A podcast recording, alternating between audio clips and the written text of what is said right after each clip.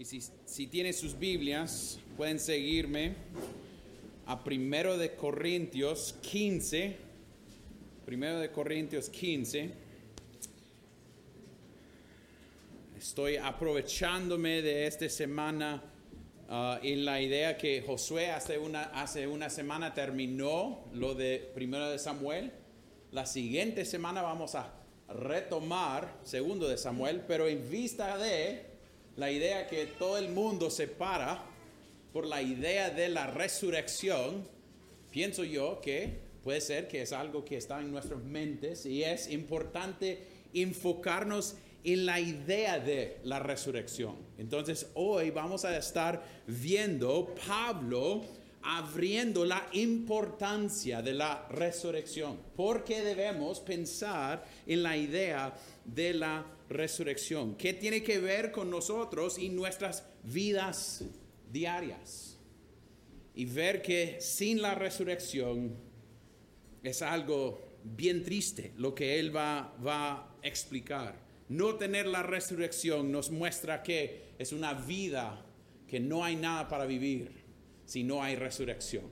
Entonces, con eso en mente, vamos a leer versículo 12 hasta 20. Versículo 12, primero de Corintios 15, versículo 12 hasta 20. Dice, ahora bien, si se predica que Cristo ha resucitado de entre los muertos, como dicen algunos entre ustedes que no hay resurrección de muertos, y si no hay resurrección de muertos, entonces ni siquiera Cristo ha resucitado.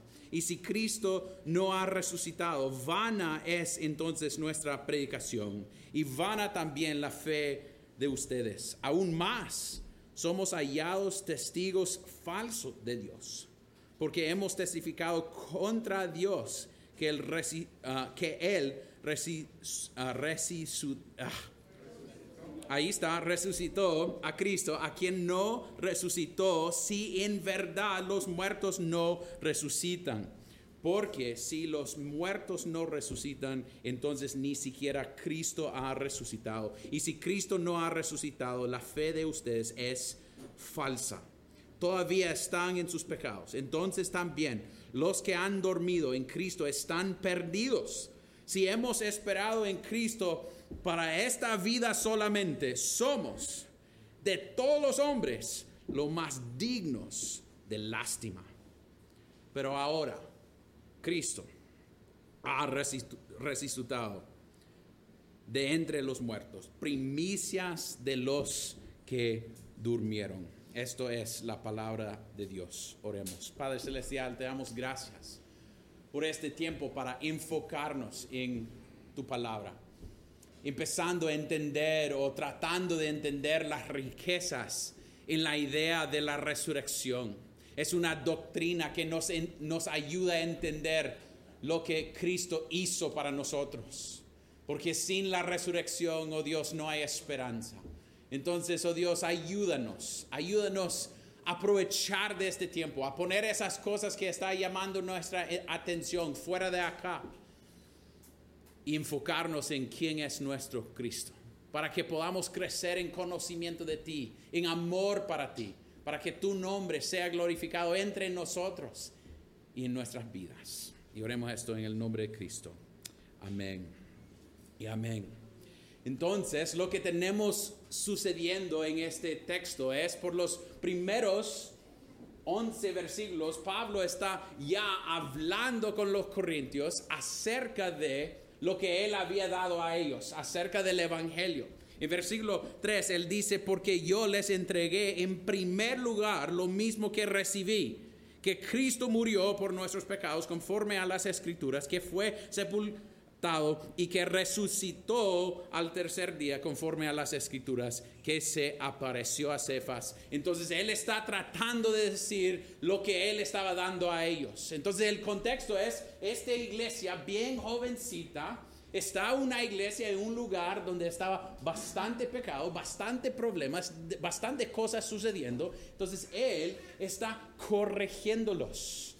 Él está llegando para decirles, ustedes tienen que entender lo que yo había dado a ustedes y la importancia de entenderlo. La importancia de entender doctrinas que son importantes para la vida. Hoy en día hay gente que dice, no, yo no quiero nada de doctrina, no quiero nada de teología, yo solo quiero lo práctico para mi vida. Pero si no tenemos doctrina ni teología que está basada en las escrituras, no tenemos manera para vivir lo práctico. La, idea es la manera que yo pienso, la manera que yo entiendo las escrituras, tiene consecuencias en la manera de lo que yo voy a vivir. ¿Me explico? Entonces, la idea es, si yo pienso bien en la teología de la iglesia, de, las escrituras, eso va a tener consecuencias sobre mi vida diaria. Pero si yo estoy equivocado en la manera que yo pienso, va a tener consecuencias sobre mi vida diaria. Entonces la idea es, mi manera de pensar tiene implicaciones sobre mi vida diaria. Mala doctrina, mala teología significa que voy a vivir en maneras malas. Unos ejemplos podemos usar en la historia. Cuando tenemos un mala entendimiento de la idea o mal entendimiento de la idea de la, que somos hechos en la imagen de Dios. ¿Qué ha sucedido en la historia del mundo? Gente tratando de matar todos unos raíces. Los judíos ahora en Ucrania tenemos eso sucediendo ahorita, aunque con Rusia siendo una, un país que dice que es ortodoxo y cristiano, ¿va? Entonces la idea es, cuando tenemos teología mala, tratamos de, o vivimos en maneras que no va en Ah, en, acuerdo con la palabra de, Dios. Entonces doctrina tiene que ver con nuestras vidas.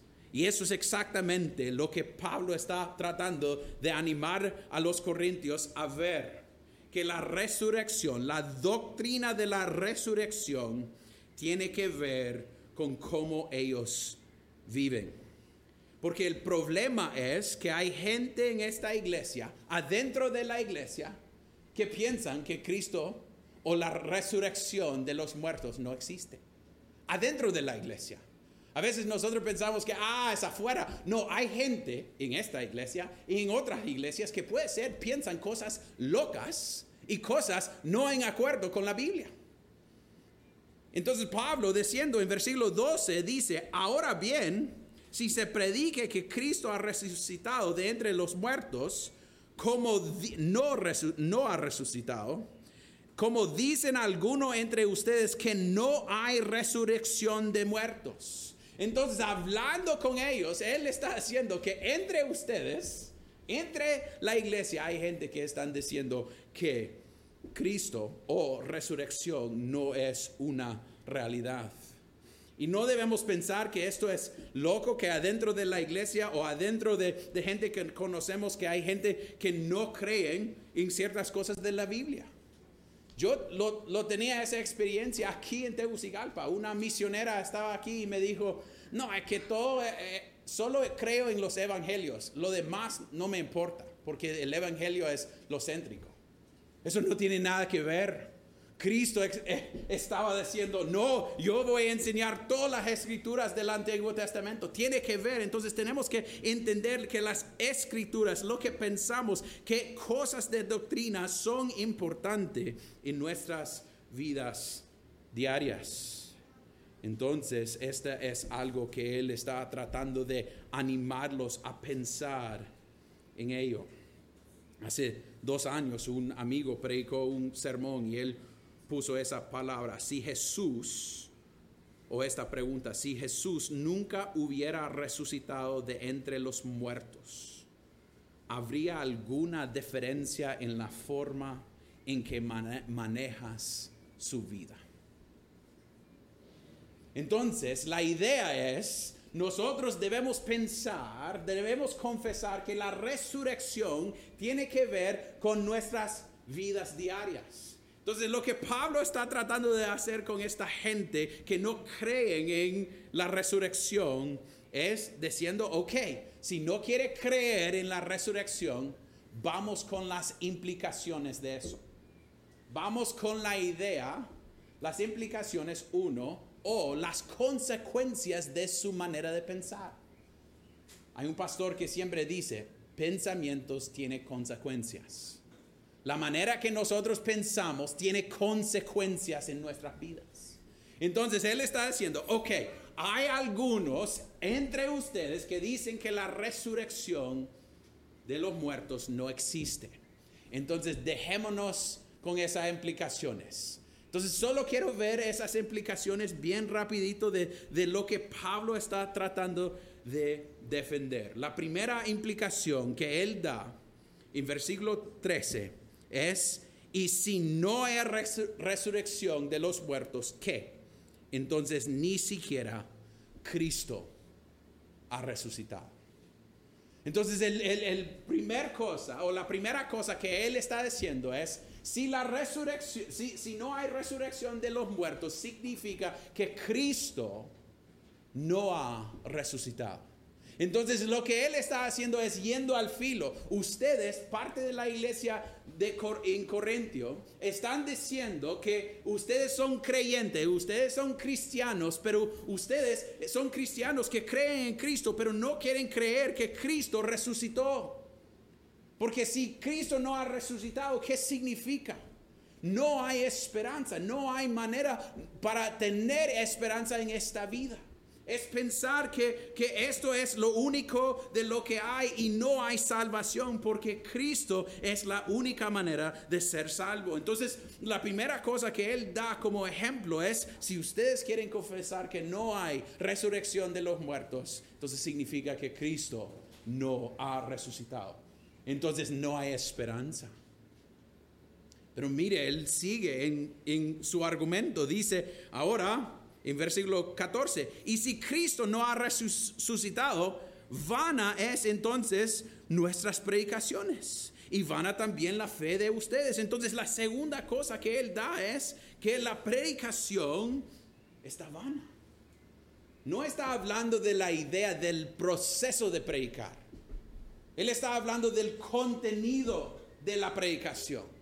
Entonces si la resurrección no es real, no hay nada para llenar la predicación. Lo que yo estoy haciendo ahorita, lo que ustedes están haciendo ahorita en escuchar la predicación de Dios, no tiene nada sentido si, si la resurrección es algo falso.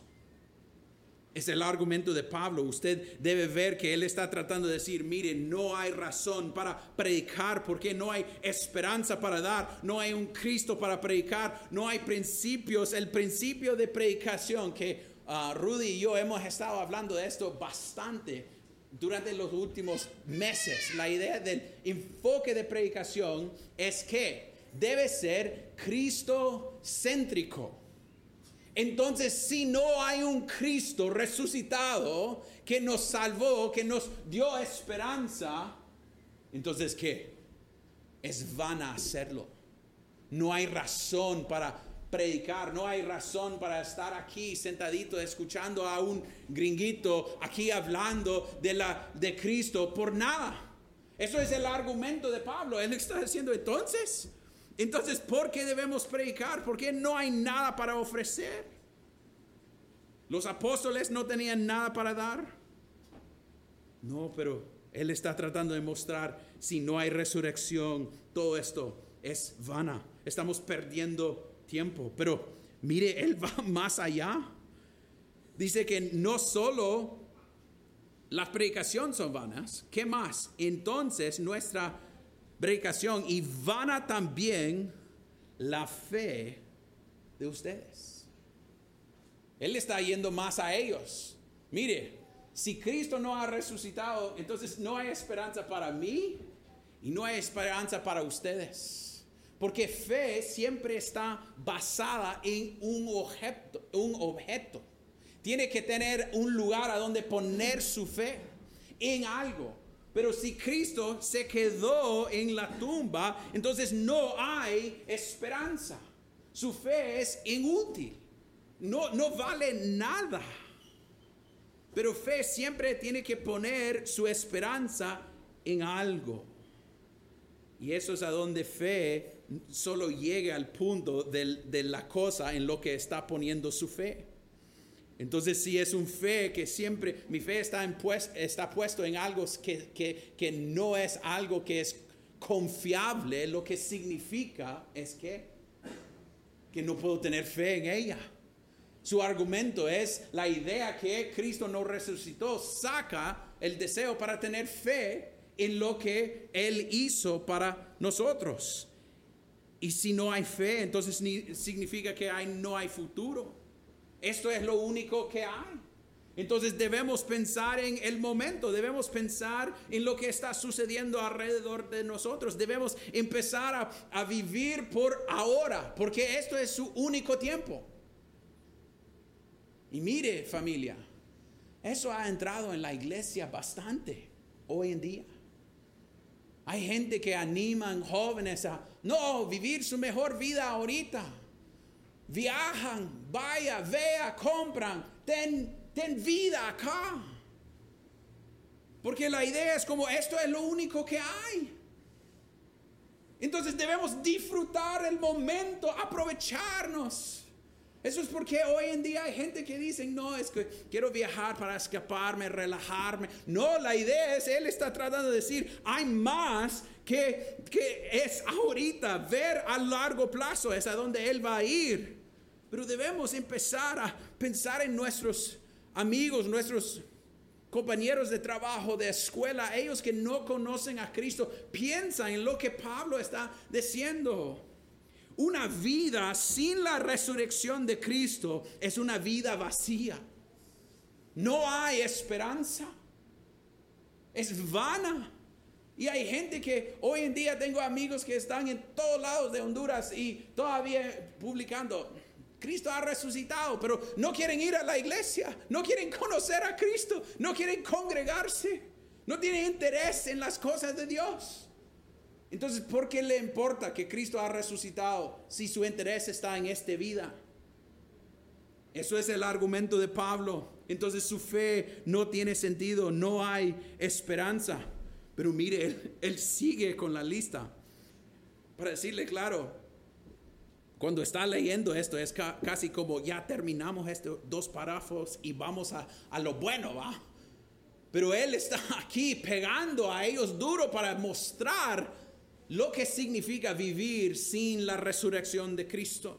Versículo 15 dice, aún más somos hallados testigos falsos de Dios porque hemos testificado contra Dios que Él resucitó a Cristo, a quien no resucitó, si en verdad los muertos no resucitan. Entonces la idea es, Él está haciendo, si es, no es verdad que Cristo resucitó, somos mentirosos.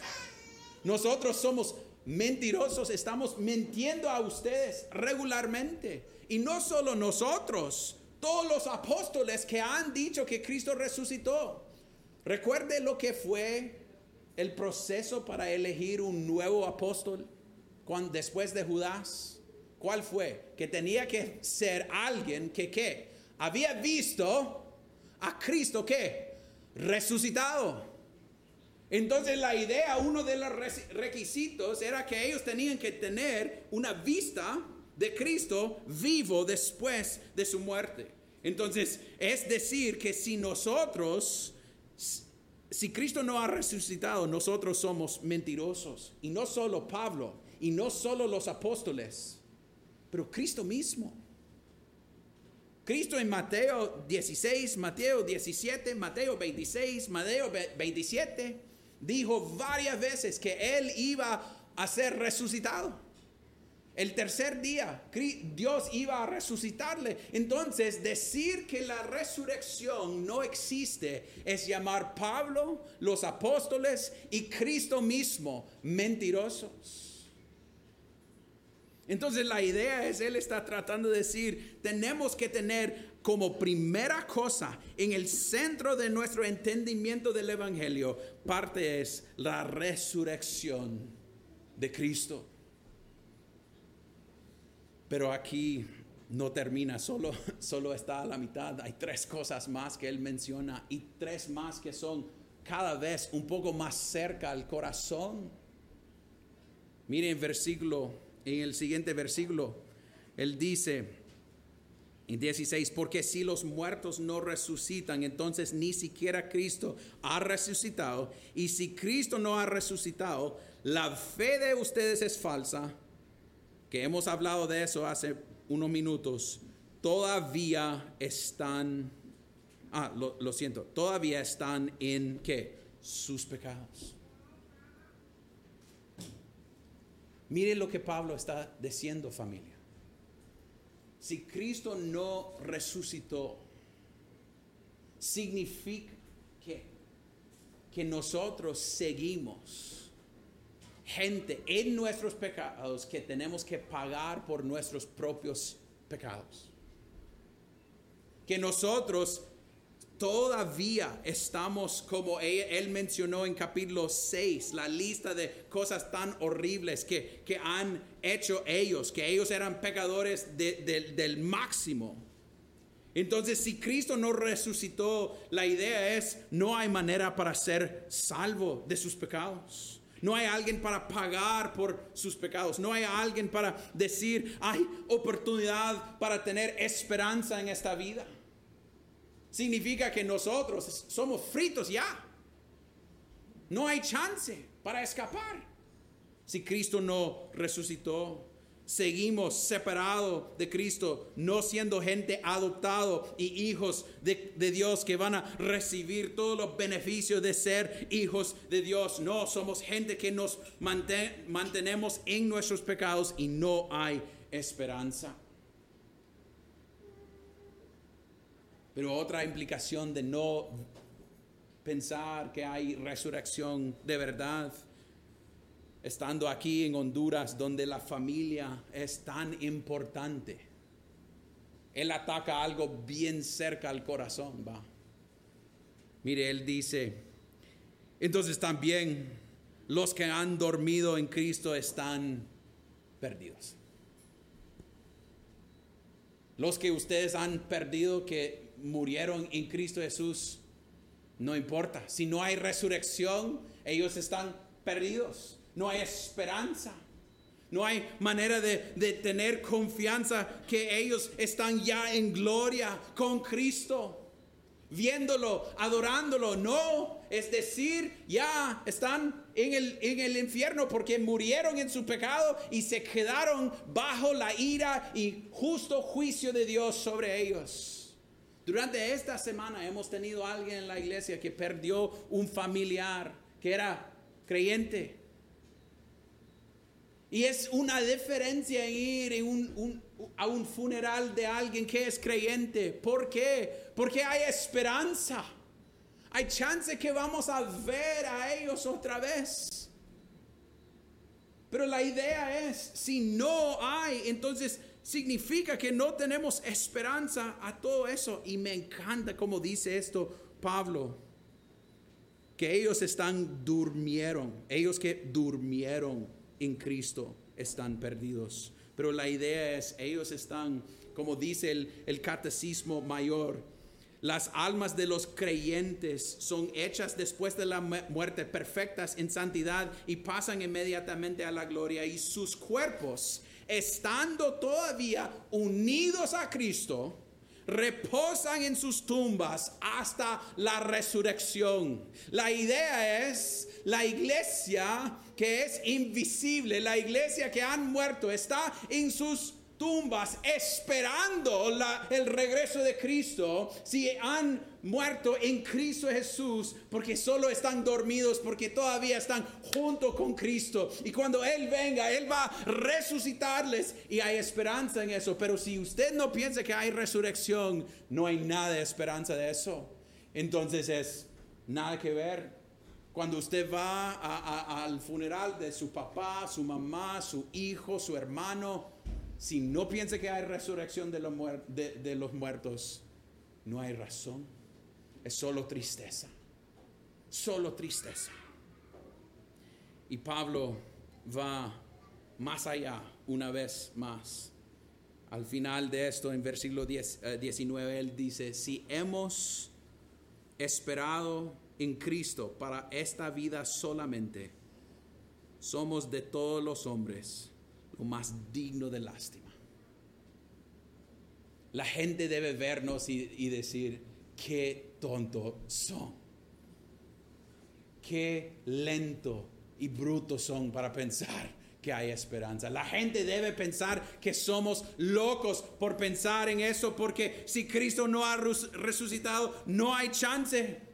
No hay nada después de eso. Han perdido su vida yendo a la iglesia, haciendo todas estas cosas y no vale la pena. Pero mire, el siguiente versículo es uno de esos. Pero que viene en la Biblia que a veces son de alivio y es un alivio que nos ayuda porque dice, pero ahora Cristo. Porque la idea es que Pablo dice, escuchando todas estas implicaciones, yo quiero mostrarles que hay esperanza porque Él dice, pero ahora Cristo ha resucitado entre los muertos, primicias de los que durmieron. La idea es, es, ha resucitado, ya está vivo Cristo. Es Él diciendo, no, ya es realidad, es hecha. Si ustedes quieren ir a versículos 5, 6, 7, 8 y ir a hablar con Cefas, ir a hablar con los otros, con los 500 que han visto a Cristo resucitado, ustedes pueden ir a preguntar porque Él ya está vivo. La tumba está vacía.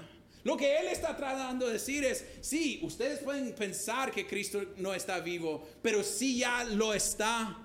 Hemos visto a Él con nuestros propios ojos. Es hecho. Él ha resucitado y Él es los, dice la palabra, primicias de los que durmieron. ¿Qué significa eso? Que Cristo murió y resucitó para darnos acceso a la eternidad. Eternidad. Él quebró la muerte, ese enemigo, para darnos el, la manera para entrar, para tener acceso para ser el primero que traspasó del velo para darnos acceso a Dios, para ser hijos de Dios. Entonces Él tomó la ira de Dios en la cruz. Nosotros aceptamos esa realidad. Él se fue a la cruz y murió. Nosotros confesemos esa realidad. Pero hay iglesias, iglesias hoy en día que dicen, no, nosotros no enfocamos tanto en esa resurrección, es, es, es algo raro y no entendemos cómo sucedió. Pero sin la resurrección no hay esperanza en la vida. En el Antiguo Testamento, cuando el sacerdote se fue al lugar santísimo, él se vestió, se fue con sangre, tenía manera para ver y entender que Él todavía estaba vivo. Entonces Él se fue al lugar santísimo con sangre para hacer qué? Para dar ofrenda.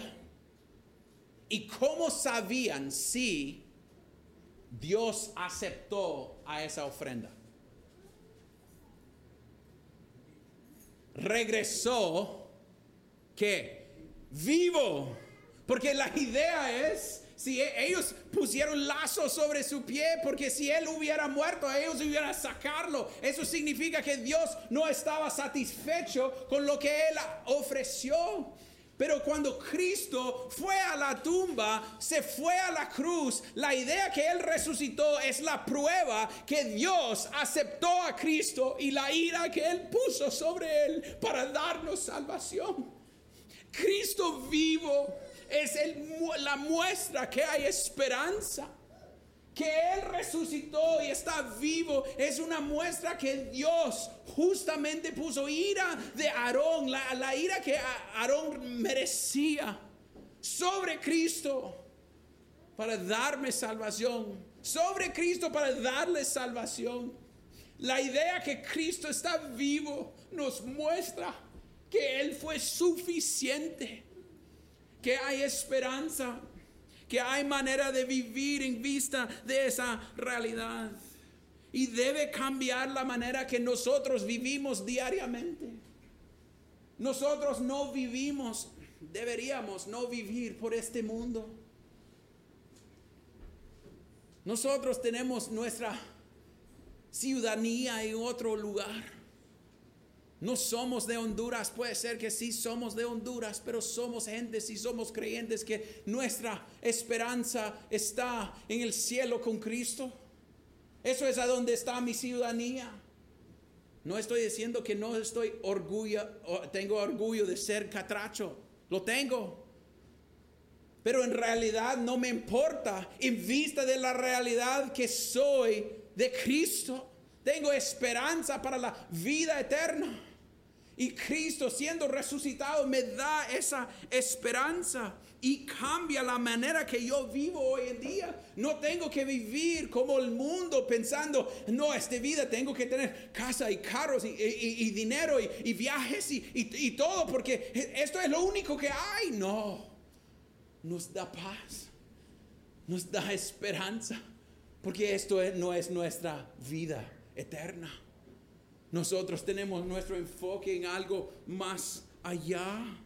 Podemos vivir con confianza.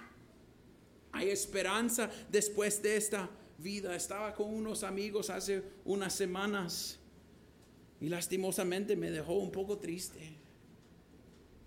Porque ellos empezaron a decir, mire Aaron, solo quiere tener una vida tranquila con las cosas, con todos los mikis y dejar mis niños felices.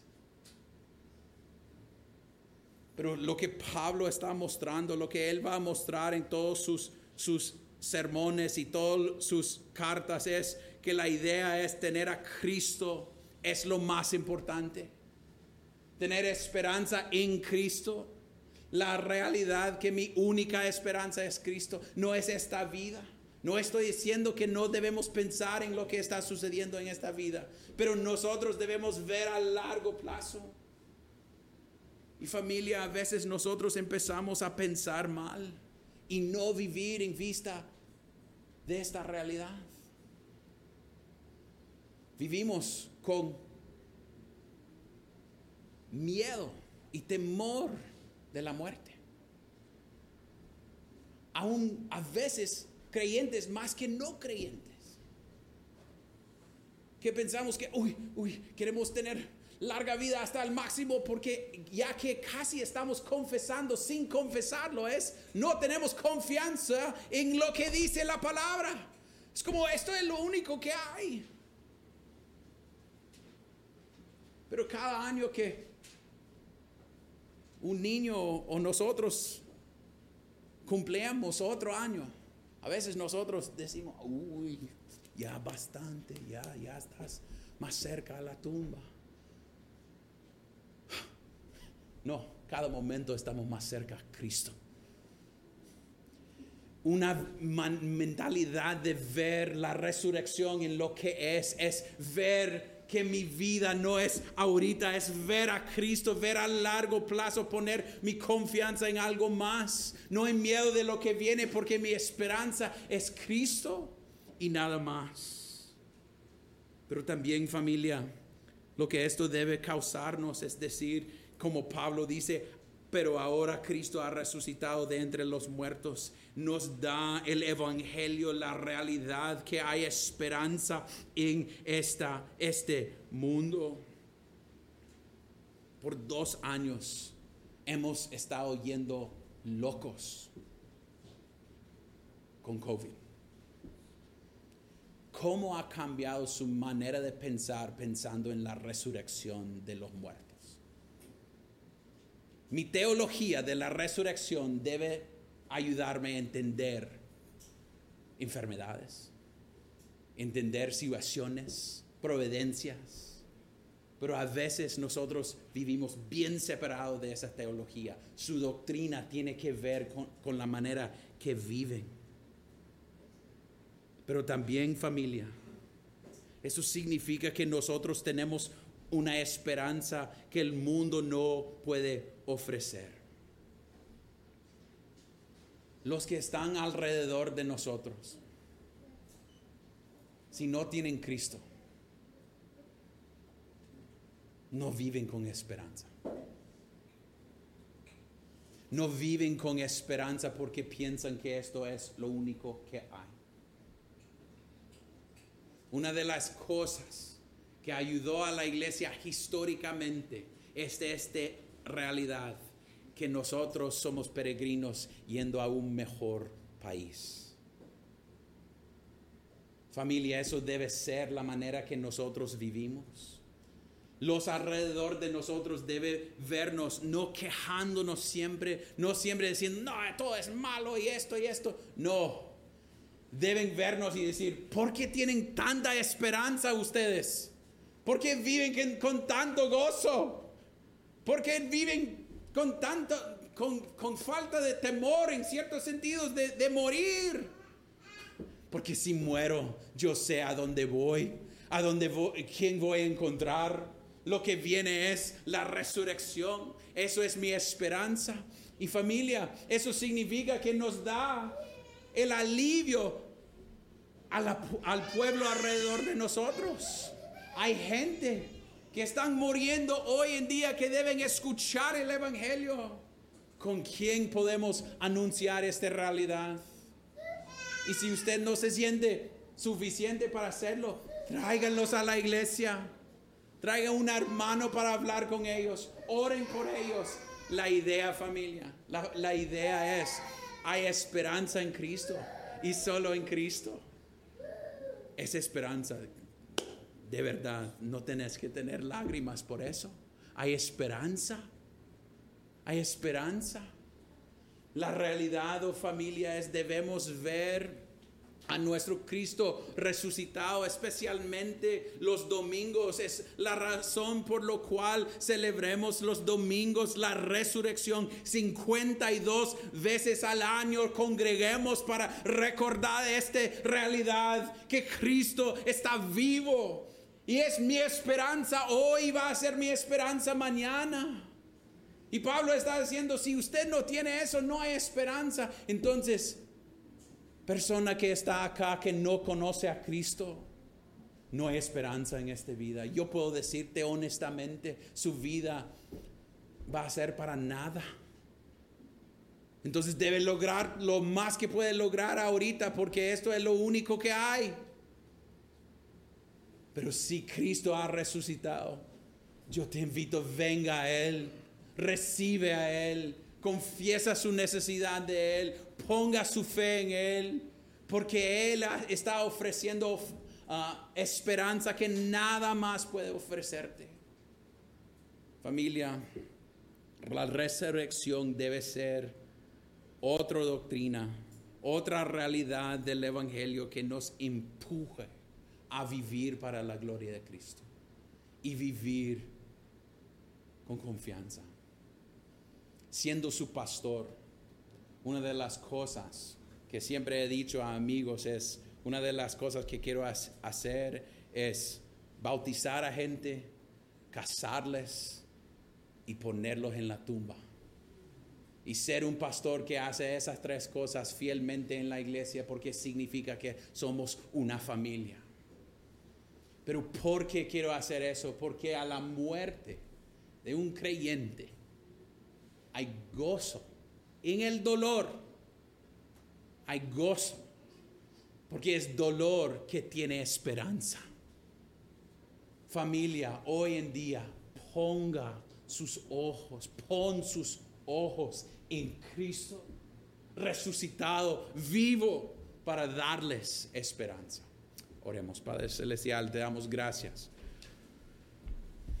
por su misericordia y gracia con nosotros. Oh Dios, es bueno pensar en la realidad que sin resurrección no hay esperanza. Sin tú siendo resucitado, no hay esperanza.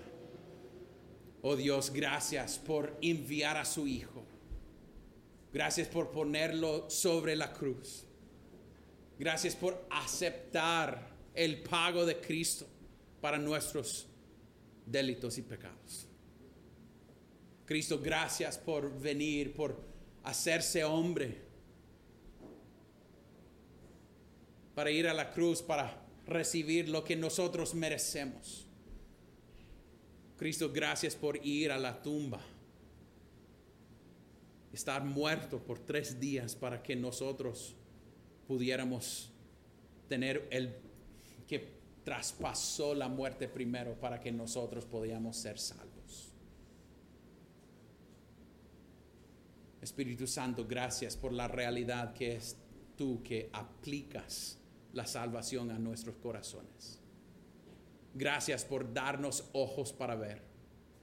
Oh Dios, a ellos que están acá, que no conocen a ti, darles ojos a ver que la única esperanza que hay es Cristo Jesús. Y oh Dios, nosotros que hemos recibido la gran misericordia de ser salvos, ayúdanos a ser primeramente gente agradecido con su misericordia. Pero también, oh Dios, ayúdanos, ayúdanos a anunciar las riquezas y bellezas del Evangelio, oh Dios. Porque lo que el mundo requiere no es nosotros, requiere la única esperanza que puede ser encontrado en salvación que viene a través de Cristo Jesús y fe en Él. Oh Dios, ayúdanos a vivir para tu gloria y oremos esto en el nombre de Cristo. Amén.